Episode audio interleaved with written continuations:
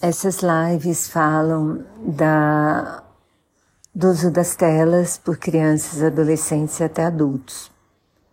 O Léo Freiman está bem preocupado com isso. Ele é um psicólogo que, que eu gosto, acompanho no Instagram, porque ele acha que esse tempo nas telas tem muito a ver com pouco tempo com as famílias.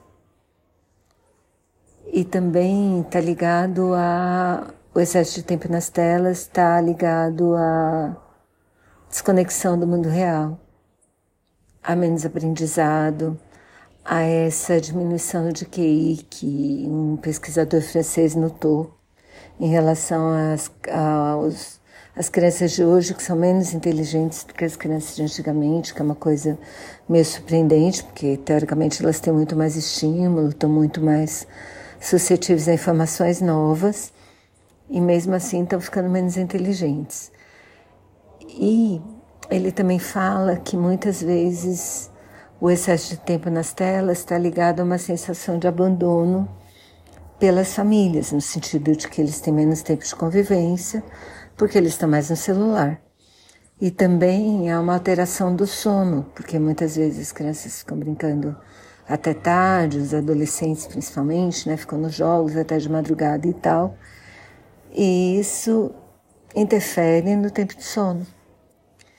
Fora os riscos de bullying, de exposição a abusadores, pedófilos e tal.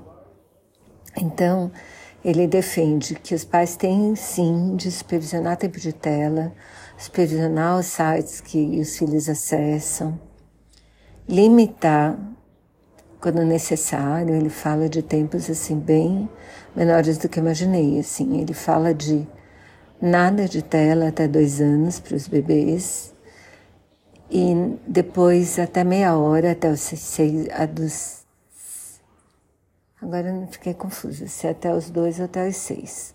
Depois dos seis aos doze, eu acho, até meia hora. E dos doze até para sempre, uma hora de tela. Bom, para mim acho que não dá, porque na verdade eu uso mais que isso, sim, eu já estou limitando, né? Mas não estou nisso nem de perto. Ele defende a leitura de livros físicos, não digitais.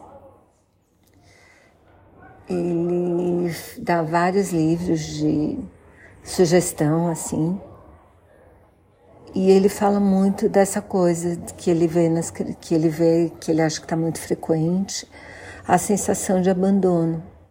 E ele chama os pais para a responsabilidade, no sentido de que acompanhe sim tempo de tela dos filhos, limite sim tempo de tela dos filhos, exija sim convivência, relacionamento, conversa. Ele está até lançando um, curso sobre essa coisa de estratégias para lidar com a convivência digital das crianças, adolescentes. E mas eu acho que essas lives já dão bastante informação assim. E se vocês tirarem uma foto da tela, vocês vão ver algumas sugestões de livro. Eu recomendo assistir. Vou deixar o vídeo, o link para os dois vídeos dele.